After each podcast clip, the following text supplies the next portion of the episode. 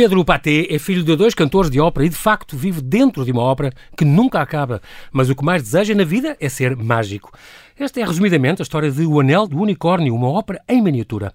Está em cena no Luca, Teatro Luís de Camões, em Lisboa, até este fim de semana.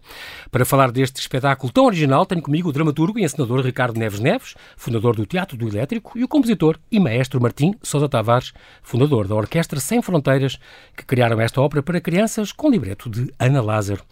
Olá, Ricardo. E olá, Martim. Bem-ajam por terem aceitado este meu convite. Bem-vindos ao Observador. Olá. É um o caso Martim é o bem-vindos de volta, porque bem-vindo de volta, porque já tinha estado há, há uns meses. Eu vou começar pelo, pelo Ricardo. Um, o teu Ricardo, o, o, teu nome Neves Neves, não é porque tinhas um padrinho gago, não, não, não tem nada a ver. Não, essa é uma pergunta que me fazem muitas vezes, mas, mas é muito fácil de explicar. O meu pai é Neves e minha mãe é Neves e Neves.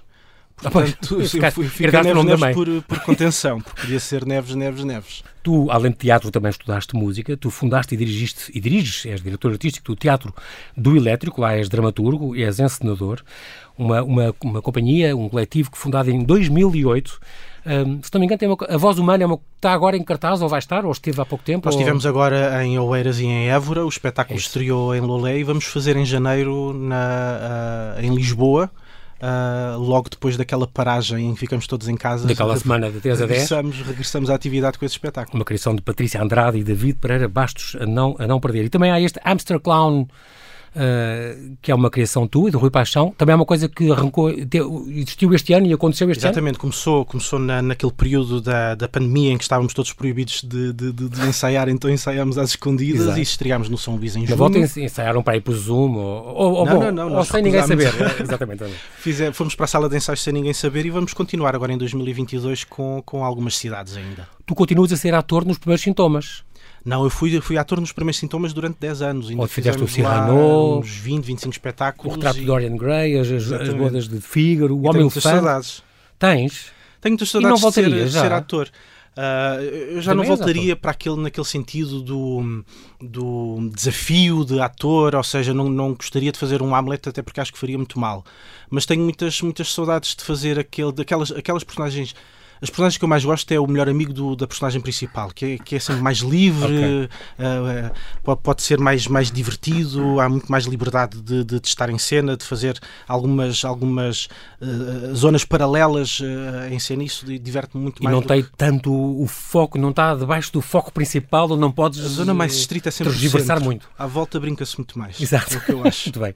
E também participaste no Obrador deste um, na dramaturgia em Barcelona o tipo de teatro lá é uh, outra escala ou é muito parecido e muito bom também como cá?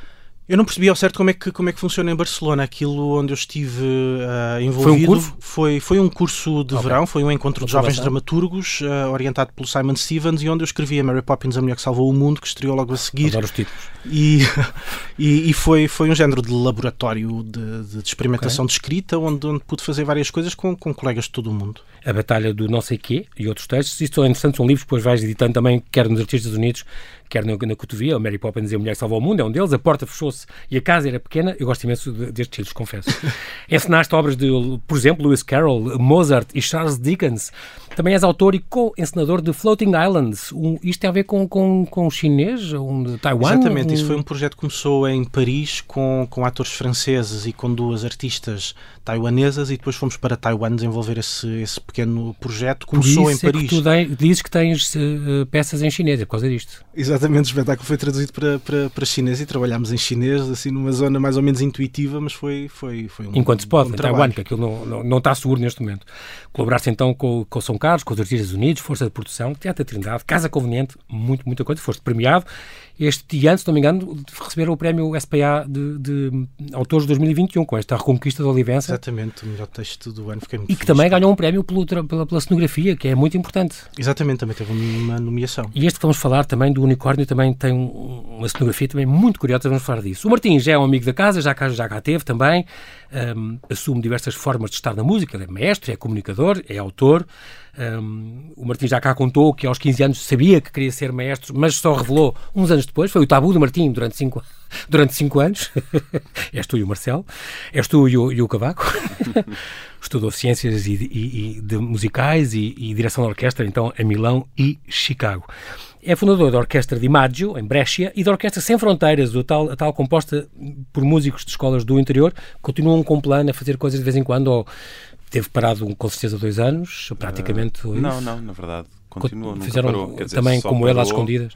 Sim, às escondidas não podemos fazer nada. Em Zoom. Nós trabalhamos com menores de idade. Pois. Mas, uh, mas não, quer dizer, só, só não fizemos atividade presencial quando mais ninguém fez. Portanto, quando era mesmo estritamente proibido, fizemos, claro, concertos digitais com a sala vazia para uma câmara, que é uma experiência okay. estranhíssima. Não substitui nem, nem de perto a experiência real mas, mas sim, continua viva e viçosa e depois deste curtíssimo lockdown, acabar em 10 de janeiro, voltamos já em grande força. Boa. É, é quase esta tua missão evangelizadora de espalhar o amor pela beleza. Uma coisa que tu disseste que, eu achei muito piada. Estas sessões de degustação uh, de música que, que já fazes uh, sozinho, já há quase há sete anos, à volta disso? Sim, comecei em 2014 e, na verdade, uh, na altura saiu uma peça no Observador sobre isto. Uma coisa que era o já não lembro, era uma coisa sobre jovens talentos, uma coisa assim onde eu disse que a minha mãe me queria dar um cão, que eu tinha pedido um cão e recebi um piano, enfim, uma, uma, uma historieta, e até hoje eu sou. O uh, homem que. Sou, sou cravejado com perguntas por causa disso, portanto, eu quase que tenho vontade de mal dizer o momento em que eu fui revelar essa informação. Mas portanto, pronto, saiu daqui do observador. Ok, isto é um, a mensagem recebida, eu vou, vou dizer, não, diz, não vou perguntar nada que seja. É, que possa como ficar se diz como nos mídia, ouviram aqui primeiro. É? Exato. O observador é conhecido por isso. Também há uma história engraçada já agora, que acho que não contaste aqui, a questão da Dinamarca, porque tu fazias, tocava umas peças de um, de um compositor ah, dinamarquês. mas ele não era dinamarquês, ele era checo. Ah, com o nome estranhíssimo. Azul Seravat. Ok, mais ou menos estranho. É, mas que é um nome impronunciável, digamos assim. É, mas basicamente não sei é o anagrama de Sousa Tavares. Ah, um, é verdade. Eu, eu, é uma coisa tua escondida. Eu era muito tímido até aos 17, 18 anos e quando fazia os meus recitais de piano, que eram aqueles momentos que só interessam aos pais, honestamente. Sim, ver, os pais têm ver que o filho a tocar para passar de ano, não é? Eu pedia, pedia, às vezes nem pedia, incluía lá umas peças no programa uh, deste compositor e inventei uma biografia para ele. Era um compositor checo que foi deportado para os campos de concentração, ainda tinha estudado com o Smetana, enfim, uma coisa minimamente credível, porque olhei para aquele nome, Azous Seravat, e pensei, de onde é que vai ser uma pessoa com este nome, não é? Não vou dizer que é tailandês. Que é checa, da Chequia. acredita. Pronto, é isso. Vem da Jugoslávia, dessa zona. E, e, pronto, e tocava peças do Seravat com, com maior à vontade. Até ao dia em que isto passou sem lagos na Academia de Música, no, no auditório lá onde eu fiz o, o, tal recitalzinho, dessa vez, e estavam lá dois amigos do meu pai, que até são melómanos, mais virados para o jazz, é verdade, mas conhecem bastante bem a história da música e tudo isso. E eu pensei, estes já me canaram, como é óbvio, porque basta estranharem o nome, nunca ouvimos falar disto, e veem que aquilo é Sousa Tavares ao contrário. Então, no fim, uh, veio um deles falar comigo e dizer: Ah, este Seravat. E eu pensei: Ele está a gozar comigo, portanto Sim, eu, vou tá entrar, eu vou entrar também no jogo. Vou assumir o jogo. E ele dizia: Ah, foi a peça que eu mais gostei no programa. Eu, pois, ele era, era um gênio, de facto, é uma pena. É muito conhecido ainda, muito É verdade, é pouco conhecido em Portugal e tal. e depois percebi que ele estava a falar a sério. E achei: Bom, esta brincadeira já foi longe demais. E, portanto, aí, aí matei o. Revelaste, revelaste. Revelei-o e matei-o. Mas não há uma história do, do, de um compositor dinamarquês também com nome, outro nome impronunciável, que depois alguém da Dinamarca ouviu e patrocinou-te a tua orquestra durante uns tempos? Ou eu adorava que isso fosse verdade, não. mas não. ok. Foi contado calhar, por uma fonte. Se calhar está na caixa de spam, tenho que ir lá ver. Normalmente essas mensagens, olá, eu sou um príncipe da Dinamarca, quero oferecer-lhe 6 mil milhões de euros. Preciso dos seus dados. Mas olha, acredita que me contaram isso, com alguém sério, a contar. Sabes sério? que ele tocava uma coisa de um dinamarquês com um nome estranhíssimo e chegou ao conhecimento de alguém da Dinamarca que, Eu vou perguntar que, acharam ao nosso, piada. Ao nosso produtor. E por isso se, acharam se piada e por isso patrocinaram-te. Tu tens patrocínios, tens que andar com patrocínios para a tua orquestra uh, não? Sim, nós, nós somos apoiados por vários mecenas, mas são okay. todos uh, portugueses. Nada de estrangeiros, nada de dizer, países nórdicos. Uh, não, quer dizer, temos okay. mecenas ibéricos. Então não, estou a inventado, é incrível. Estou também aqui nos Esparrela. Hoje vou Pena, mas é uma pena. Essa. Era bom que acontecesse. Era ótimo. Vais procurar compositores dinamarqueses com nomes estranhos. Conheço, conheço vários. Então? Agora com nomes com com fundações dinamarquesas que nos querem pagar só por causa disso. Ou a embaixada, o que é que era? Neste caso era o pois. governo, sei lá. Pronto, vocês já tinham trabalhado juntos ou não? Já, Já na Menina do Mar, em 2019. Menina do Mar é o poema da, da tua avó? É, sim, era no âmbito do centenário de Sofia. De Sofia, ok. Uh, fizemos um. À espera, um espetáculo... disse que era a tua avó e não era suposto dizer de quem és filho. De... Não, está bem, está bem. Quem é, é neto não está no. A minha avó casou com o Seravat. Uh, Exato. de Lisboa, depois mudou-se do Porto para Lisboa. Exatamente. Era, um, era um advogado. muito bem, conhecido. Ouvi falar vagamente. Olha, muito bem. Oh, oh, Ricardo, como é que é trabalhar com, com, com o Miguel? Uns anos depois. Com o Martim. É muito com bom. Martim, com Martim. Uh, somos, acho eu, um, grandes companheiros de, de, de trabalho. Isso é o que dirias também se estivesses aqui sozinho, sem ele estar a ouvir? Completamente. E sentar no ar. As pessoas que nós repetimos na, ao longo do, do, do, percurso são normalmente as pessoas que nos fazem sentir bem no trabalho, mas que, que, que nos sentimos respeitados e, e, e, que nos ouvem e que partilham uh, sem pudor uh, os seus pensamentos sobre uma determinada cena ou texto ou música e eu encontro isso no Martim. Portanto, é, é, é uma pessoa com quem eu gostava muito de, de continuar a trabalhar e de crescer. Aqui fica o pedido. Martim, como é que é trabalhar com o Ricardo? Ele é uma pessoa que podes confiar ou pagou-te o suficiente para tu quereres a segunda vez? Não, o Ricardo vai ser o padrinho do meu primeiro filho. Portanto, assim corre quero, de bom. Eu, eu sou completamente pró-nepotismo silêncio. Para ter, não, exato. Fez aqui um silêncio no estúdio. Sim. Não, para, para, para poderes convidá-la mais tarde e poder dizer sim, eu sou quero, no. Quero já lançar aqui sou uma de interesses. Não, também. Tá é, é, um trabalho extraordinário este que vocês fizeram e, e, O Anel do Unicórnio, uma ópera em miniatura. Este, este espetáculo dirigido ao público infanto-juvenil, para maiores de 6 anos, que dura uma hora. E aqui só falta uh, com vocês a Ana Lázaro, que ela que é, que é autora, encenadora e atriz. Fala um bocadinho dela porque ela trabalha contigo, uh, Ricardo. Sim, nós, nós conhecemos-nos em 2003 no, na Escola Superior de Teatro e Cinema, fomos colegas, atores, os dois, tirámos o curso de, de teatro-atores.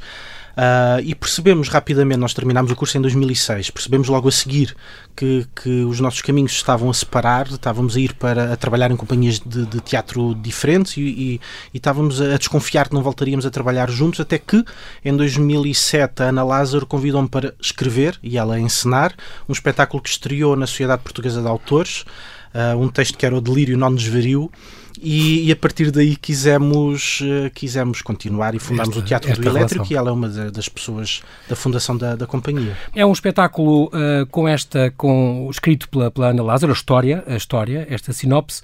Fala um bocadinho desta história, deste Pedro Paté. Eu comecei mais ou menos por dizer que este, este rapaz eh, que tem esta sorte invulgar de ser filho de dois cantores de ópera e depois, porque é que se passa mais ou menos, qual é o fundamento desta história?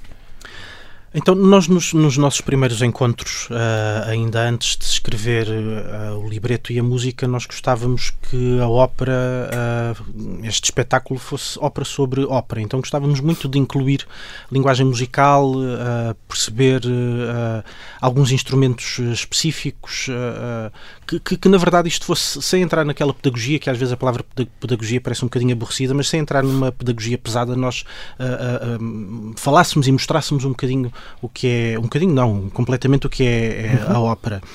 Uh, o Pedro Paté é uma personagem uh, que está mais ou menos do lado do, do, da plateia, dos espectadores, uh, portanto, o, o público identifica-se com, com, com, esta personagem, mas ele tem no início achamos nós a pouca sorte de viver dentro de uma ópera. Ele, ele é completamente atormentado por eh, uma família, pai e mãe, cantores de cantores líricos, cantores de, de ópera e, e, que têm em casa uma, uma orquestra privada que, que... que o acompanha do lado que o acompanhe em todo o lado, em, em, todas as atividades, esteja descansado a ver televisão, querer, que, se quiser ir jogar à bola, se quiser Ou fazer xixi, um... como vocês dizem. Exatamente. o que for, ele, ele está Meu sempre acompanhado, acompanhado por, eh, pela orquestra. E tem este pai, o Bellini del Canto, um ex-barbeiro em Sevilha, e a mãe, Faustina Baião, uma verdadeira diva barroca.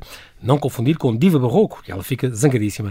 Então ele sonha com... Mas o sonho dele não, não é ser cantor de ópera como os pais. Não, ele, ele, o sonho dele é ser ilusionista, portanto ele quer fugir desta, desta profissão uh, sonora e quer, quer assumir uma profissão visual, mas no final rende-se. Como, como... Ah, okay. Porque ele até queria saber o truque que, para roubar, para conseguir calar os pais, que já não podem ouvir aquela, aquela Exatamente.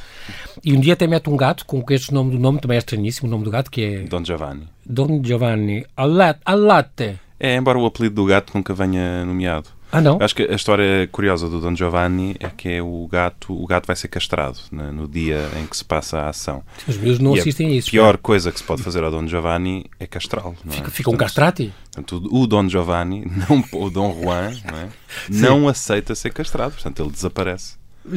Exato, e daí, e por ele desaparecer precipita-se toda esta, esta narrativa. Realmente na ópera não há limites para o imprevisto, como vocês dizem muito bem.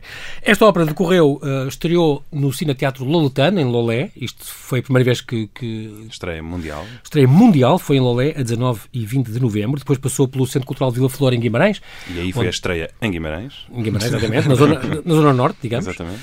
E depois então, depois de passar no Algarve de passar no Minho, vem então para, para, para o centro aqui para... está neste momento no Luca, portanto, de 13 a 19 de dezembro acaba já domingo.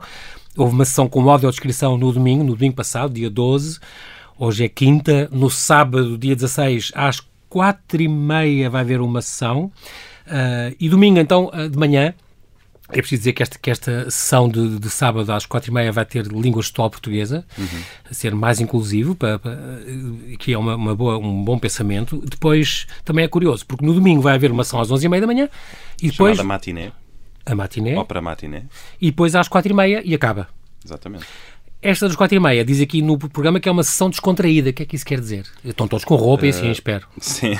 Então. A sessão descontraída é, uh, ao que parece, é até o termo técnico que se dá a estas sessões. Eu, eu conheci-as no Luca, okay. francamente, em 2019.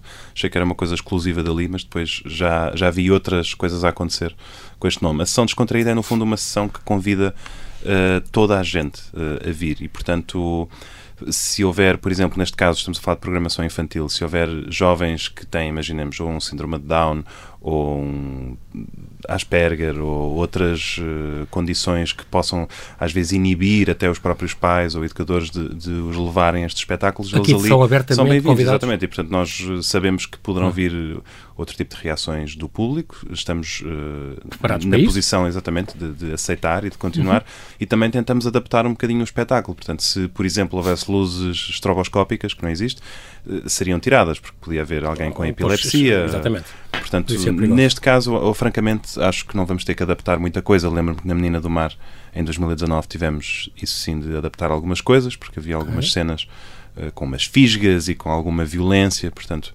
isso tem de, tem de baixar de tom, salvo seja, para não, não ter potencial assustador. Em, no ano que vem, 2022, ainda vai fazer uma pequena turnê, ainda vão a Ilha, Sim, ainda vai a alguns sítios. Em novembro, já estamos a falar daqui a um ano, quase, praticamente. Exatamente. Em Ilhavo e depois em Odivelas e vai em... Vai também a Ovar, Ovar e a dar outras Ovar. voltas ainda. E a Leiria. E a Leiria também está previsto? Sim, sim. Olha, e Açores e Madeira nunca? Estou à espera que alguém vos convide e que os Sim, centros culturais essa, locais. Essa é a pergunta que nós gostaríamos que se fizesse aos, aos próprios dos programadores. Mas a sério, não sei porquê. Uh, o Baltazar, o Teatro Baltazar sim, sim, era engraçado. O, o, vosso, o vosso teatro, uh, a vossa peça, a vossa ópera, cabe em qualquer teatro normal. No, sim, quer dizer, normalmente circo, quando, cabe no Luca, quando cabe no Luca, cabe em qualquer teatro Pois, também é verdade, porque é um teatro pequenino ali. Sim, ajuda sim. também, muito bonito. Mas é muito giro, tem uma história muito gira. Não sei porquê, mas ao ler onde vocês iam estar, pensei, e Açores e Madeira? Podia ter pensado teatro circo ou qualquer coisa, mas não, pensei, e Açores e Madeira? Sim, sim, não, é, por, que... não é porque não receberam e-mails da nossa parte, tenho a certeza. Okay. Portanto, Fica aqui então, é... esta, se algum mail se extraviou, portanto aqui não tem desculpa. Quer dizer, é como o do príncipe dinamarquês. É? Exato. É preciso ver melhor a caixa de spam. muito bem. Como é que surgiu esta ideia de uma ópera para crianças? É, é uma coisa uh, curiosa porque porque ópera para crianças, quer dizer, é uma coisa, como tu dizes, é um anacronismo, claro, quase, e as crianças, não há muitas, se for ver, se pesquisaram com certeza, não há assim muitas óperas para crianças. Mas... Até, até existem algumas, é claro que estamos a falar do nicho do nicho, não é? Ou seja, a, a, ópera já em si é um género de nicho, a ópera infantil é um subgénero Exatamente. altamente confinado a um cantinho Uhum. Uh, talvez as maiores casas de ópera do mundo, se calhar, têm um programa educativo paralelo que programa algumas óperas infantis. Só que as óperas infantis, muitas vezes, por paradoxal que seja, não são mais pequeninas em dimensão. Portanto, fazem-se a mesma com grande orquestra romântica, por exemplo. Uma das grandes óperas infantis que há eh, é do Ravel, chama-se L'Enfant le Sortilège é uma ópera para uma orquestra descomunal, um coro, um coro de vozes brancas, ou seja, uma coisa que só cabe mesmo num, nem, nem no grande editora da Gulbenkian seria possível fazer. E portanto muitas vezes uh, fica-se nesta posição ingrata que é não há repertório para fazer. Eu, eu, eu vi-me no seu caso, agora a gafa é minha porque não me lembro do nome, mas também era com brinquedos e que marchavam no meio do público e depois havia, abria-se o relógio lá de cima e saía uma mulher a cantar coisas e... O Hansel e Gretel, se calhar? Não, não era, mas era outra qualquer. Mas, mas era assim uma coisa curiosa. Eu pensei, isto é engraçado. E só via eh, pessoas idosas como eu a assistir. E pensei, olha. É, é, porque há tão pouca ópera em Portugal que os idosos, até, até quando é infantil, vão. Se também não devia ser barato. Para matar coisa, o vício. Eu, exato. Para, se lembrar, para não se lembrarem. Exato. É, é, muito curioso. Com certeza que tem, tem desafio. Ricardo, tem desafios no encenar e no criar. Também participaste na criação disto. Uh, com a Ana e, e com o Martim os desafios principais para, para, para criar uma ópera, assim, uma, uma meta-ópera, uma ópera sobre a ópera, quer dizer, isto não... Quais são as maiores dificuldades? A linguagem, por exemplo, aí é uma coisa importantíssima, importantíssima para vocês terem em conta. Sim. Uh, há aí uma zona onde eu, onde eu também participo com... Às vezes com pouco conhecimento, mas, mas sem esse complexo. Eu juntei-me juntei ao projeto mais ou menos. Uh, juntei-me a este projeto depois, ou seja, primeiro foi escrito o libreto, Okay. Li o libreto e, e, e, mediei mais ou menos a, a, ligação do libreto depois com o Martim. O Martim fez a música, depois fui ouvir a música em, em MIDI e, e, percebi um pouquinho da música, mas não percebi como ela, como, ela, como, como existe agora no espetáculo. Quando, uhum. quando entramos na sala de ensaios e eu começo a, a encenar, a dirigir o, o espetáculo, já, já isto é uma obra com um ano. Uh, portanto, uh, há, há, um período de, de, de, conhecer, desenvolver algumas ideias, mas muita coisa foi descoberta em cena, muita coisa foi descoberta na sala de, de ensaios. O próprio tom uh, que, que, os cantores colocam naquela primeira leitura, há coisas que eu vou descobrindo, há coisas que muitas coisas que eu vou descobrindo, ainda já, já o espetáculo estreou e continuamos a descobrir coisas novas ou, ou ganhar novos pontos de vista sobre a mesma cena fazer, fazer uh, ópera. Eu, na verdade, não, não faço de maneira muito diferente quando estou a ensinar um espetáculo de, de teatro. A, grande diferença é que eles estão a cantar, falam uh, a cantar, uh, com, com um tipo de, de, de, colocação vocal, com o canto lírico, que não é propriamente o, aquele que, que, já usei noutros espetáculos de, de teatro musical. No, no meio de um, de um, de um de um género que parece ter muitas regras, senti-me assim, um bocadinho desregrado e, e, foi atrás dessa, dessa zona um bocadinho mal comportada que, que onde me senti mais divertido e a, e, e, e, os atores também e os cantores muito receptivos a essa zona de brincadeira, que é na verdade a zona onde eu gosto de estar quando, quando estamos a ensaiar. E, e, é uma zona, na verdade, que, tem, que é muito fértil para criarmos, para criarmos cenas e criarmos coisas em cima daquilo que está no papel. Mas é uma ópera, sendo uma ópera para crianças, é suposto haver um bocadinho esse ar de brincadeira e de. Eu acho que em, é? qualquer, é? em qualquer. O sentido do humor não, não acho que seja exclusivo da, das crianças, ou então às vezes ouve-se aquela, aquelas questões de Uh, alguém tem, tem que se rir muito, é, é, é infantil, mas, mas, eu não concordo com, com isso. Ou então, de facto, tem, tem essa, essa característica, uh, assenta-me como, como uma luva. Uh, se calhar sou, sou infantil, mas não, não, sei, eu acho que o sentido de, de humor, uh, usarmos, uh, não ter medo do, do, ridículo, acho que isso vai acompanhar-nos até ao final da nossa vida. Portanto, mesmo quando, quando somos adultos e achamos que somos muito sérios, na verdade estamos sempre a pisar a linha para o, para o lado de lado do, do ridículo. E, e, quando, quando mais sérios queremos ser, mais esquisitos somos, se calhar. Mas isso é tão bom quando isso acontece. Eu acho. Estás cheio de vontade de falar, Martim, eu sei, sobre a linguagem não, eu Concretamente, ouvir, o Ricardo não está, mas eu estou a ouvir a música aqui em pano de fundo. E estavas a gostar? Não, mas estou a reconhecer, isto é de Guimarães. Foi gravado em no Centro Cultural Vila Flor? Sim, sim, esta é uma das, das gravações de lá. Eu não quero ser cantor, nem solista. Este, este é o Pedro Paté, que não canta, ele fala. E vou ser ilusionista, não serei barítono nem tenor. Vou é transformar a carpete da sala num tapete voador e vou usar os meus poderes especiais para parar de rimar. Ah, nunca mais. Eu já sonho com estas falas, honestamente. É uma coisa impressionante. no outro dia fiz, fiz esse teste. Desde que acordei até que saí de casa, eu disse o libreto todo, de cor. De uma ponta à outra? De uma ponta à outra, incluindo as partes faladas. Quer dizer que já adormeces com isto? Já, já... Sim, porque estamos desde setembro nisto. ou seja, ou em ensaios ou em Então se calhar não devia, não devia ter posto. Mas, não, não, mas, mas isto eu lembro-me quando tinha tido a minha primeira experiência com ópera com a Bohème de Puccini. Uhum. Na altura, eu também sabia o libreto todo de cor, porque as óperas, quando se dirigem, têm que se fazer de cor e, portanto, não dá para a pessoa estar a apanhar papéis. Pois. E aquilo ficou-me durante meses, ao ponto de eu, com os meus colegas de direção de orquestra, nós falávamos e respondíamos uns aos outros com frases da ópera. E hoje em dia isso está a acontecer, eu vejo isso a acontecer com toda a equipa da ópera, não só aqueles que estão em palco, mas todos os outros. Frases como já foi, ou não se preocupe, coisas assim, nós dizemos-las uh, a cantar.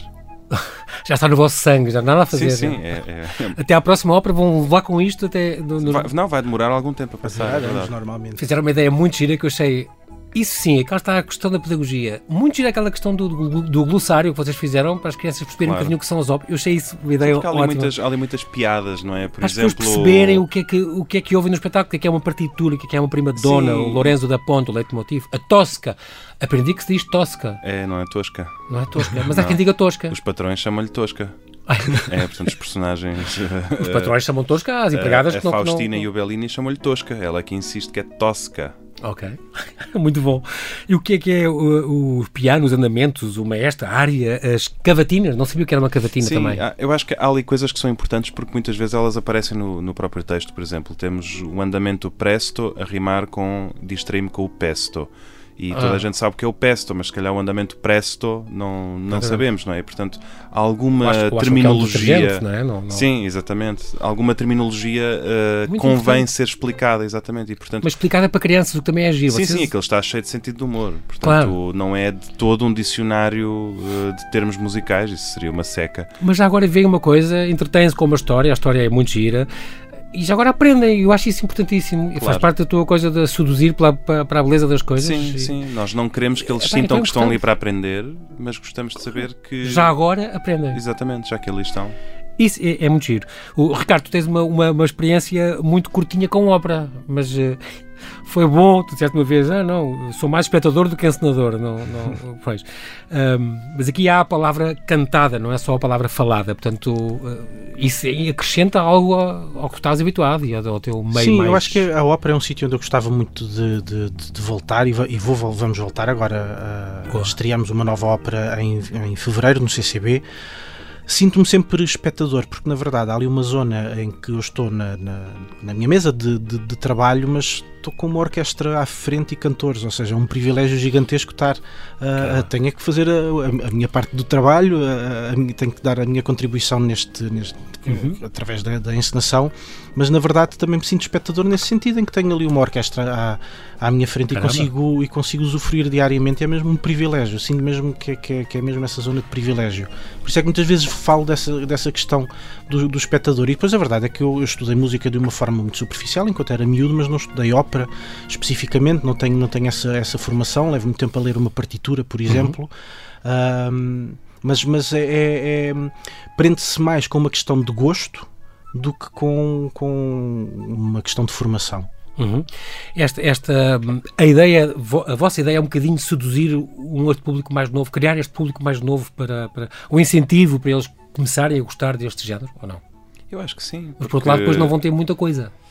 Não vão, mas, mas, vão ter todo o mundo da ópera. Tem, ou seja, a ideia também não é ficarem só pela ópera infantil. Claro. As bodas de Figaro, por exemplo, fazem-se muitas vezes, ou a flauta mágica, até com, uma, com um take mais, é, é mais um infantil. Sim. Exatamente. Claro que as bodas de Figaro têm ali algumas zonas difíceis, não é? Que é o patrão a querer. O, Coisa, e o exprime noctis com a, com a empregada, mas não obstante, dá para, para, nada. Exatamente, dá para, dá para brincar claro uh, com aquilo. Uh, e por isso também é que esta ópera está profundamente enraizada em toda a tradição operática, ou seja, ela é quase que um produto camaleónico. Às pois vezes, é, porque quase juntam que... o Carmen com sim, coisa, sim, com o Figure, com... É, é. Isso, isso, é muito giro. Eu próprio senti muitas vezes que o grande perigo que estava em cima de mim era isto transformar-se num pastiche, que eu nunca quis. Hum. Mas também não é suposto ser a minha ópera, a minha música, não é? Que eu me fechei e saiu-me aquilo. Sim. Ou seja, há aqui uma vontade grande de, de, estar numa relação com tudo aquilo que já existe, porque a ideia é isto ser a porta de entrada e depois eh, alguém que ouve esta ópera e vai ouvir, sei lá, uma, uma ópera cómica de Rossini, vai encontrar o mesmo tipo de situação, uhum. o mesmo tipo de estrutura. Claro que não vai encontrar um robô a fazer um desenho, não vai encontrar um sintetizador, mas os enganos, a estrutura recitativo-área, recitativo-área-cor, por exemplo, isso está lá, à mesma. E portanto, digamos que de certa forma o sabor já, já é conhecido. É importante desmistificar a solenidade da ópera ou não? Ah, eu acho que sim. Mas aqui não, é, ela, ela não, não é solene, para começar. Sim. Aqui também o elenco, já agora falamos do elenco, é importante, são, são cantores e atores, certo? Exatamente. Cá, falamos do André Henriques como cantor, da Cátia Moreira e da Silvia Felipe, e depois há um ator. Exatamente. Uh, na verdade, a própria Silvia, a própria Silvia anteontem, não, há, há, alguns dias estávamos a fazer uma conversa com o público após a récita e a própria Silvia especificou que se entende como uma atora barra cantora e não o contrário. Portanto, deixo aqui a ressalva okay. uh, sob indicação da própria, mas, mas a Sílvia para nós conta como cantora, ou seja, ela canta do princípio ao fim. O André é... Magalhães, de facto, fala. Fala, não é? Só fala. É. Dizer, ele, ele já canta nos, nos camarins, eu já o ouço a cantar também. e no, e no duche, já não é só sim, no duche. Sim, sim. okay. Todos estamos capazes de nos substituir uns aos outros, se for preciso. A questão dos, figuri a questão dos figurinos, que, é, que, é, que, é, que são extraordinários, é muito. Eu lembrei, lembrei muito do filme do, do, Mozart, portanto, é um bocadinho inspirado nisso, certo? De certeza. Do, do Amadeus. Sim. Na, a peruca cor-de-rosa. Se diz? A peruca, a peruca por exemplo. E o género em geral dela também. Sim, se calhar, acho que há ali uma parte do, do é Amadeus que é um Mozart. bocadinho histriónica. Sim. Se calhar que nós não vamos tanto por aí, vamos se calhar assim pelo lado risível daquilo que é barroco, não é? Que é, que é o que os americanos chamam extra. Okay. So extra, não é? é? é? extravagante num sentido quase ridículo, não é? Sim. Outra coisa extraordinária é o cenário, esta coisa do cenário que se vai desenhando, não é? Você tem uma impressora de tamanho gigante que vai. Sim, não é, não é bem uma impressora, são três robôs que nós temos em três grandes paredes que vão, que vão desenhando. Continuamente durante a ópera estão a desenhar o. Estão a desenhar o, fundo, o é? ambiente, é? estão a desenhar essas duas personagens do cão e o gato que nós Foi não, uma ideia extraordinária. Não, não queríamos ter em cena mesmo o cão e o gato. e, e, é uma forma de brincarmos com aquilo que é da tradição do, do teatro e da ópera. Uh, barrocos da, da, ópera clássica, a grande maquinaria em cena, a teia, o palco, bastidores, etc. Termos isso tudo em funcionamento uh, na, na, nesse teatro clássico e aqui nós também temos essa, essa maquinaria, essa tecnologia, integramos no, no, no espetáculo. Também com a ideia do telão, de ter aquele ambiente sempre no, no plano uh, inferior do, do, da cena, termos, termos o telão que representa o sítio onde as personagens, personagens estão. Muito curioso. Vamos agora a, a terminar, vamos falar dos projetos futuros conjuntos, se há uma coisa que já tenham previsto para breve? Temos algumas conversas avançadas, Sim, avançadas. ainda não desenvolvidas em, em Que metem ópera? Não, isto faz ter uma ópera no CCB? Coisas cantadas e com Sim, música ao vivo. Temos Sim. um par de boas epifanias em mãos. É? É. Para vermos a partir de? Fevereiro do ano que vem? Uh... não, ainda não é. Não, ainda, ainda, ainda é estão na fase da epifania, portanto okay. precisam de okay. algum tempo de, de, Muito de bem. maturação. Mas, portanto, para já, de certeza, a vossa colaboração vai, vai manter-se, porque isto é um, um, produto perfeitamente ganho. Já disse, tem que ir às ilhas, mas não só, tem que continuar a circular. Sim, é, é possível e diria até provável que este seja um produto que continua por aí. Ou seja, não, não tem que fazer 20 ideia. e tal récitas de, de seguida, como fez agora nestas três, cinco semanas, uhum. mas é possível que não desapareça do radar just yet.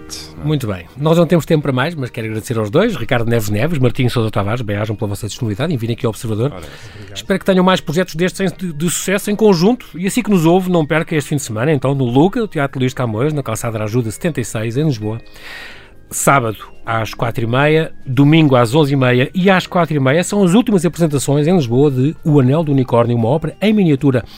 Leva os seus filhos, os seus sobrinhos, os seus afilhados. É um bom presente de Natal, é um espetáculo diferente, num género que eles provavelmente nunca viram. Muito obrigado aos dois e obrigado. até breve. Obrigado. Muito obrigado.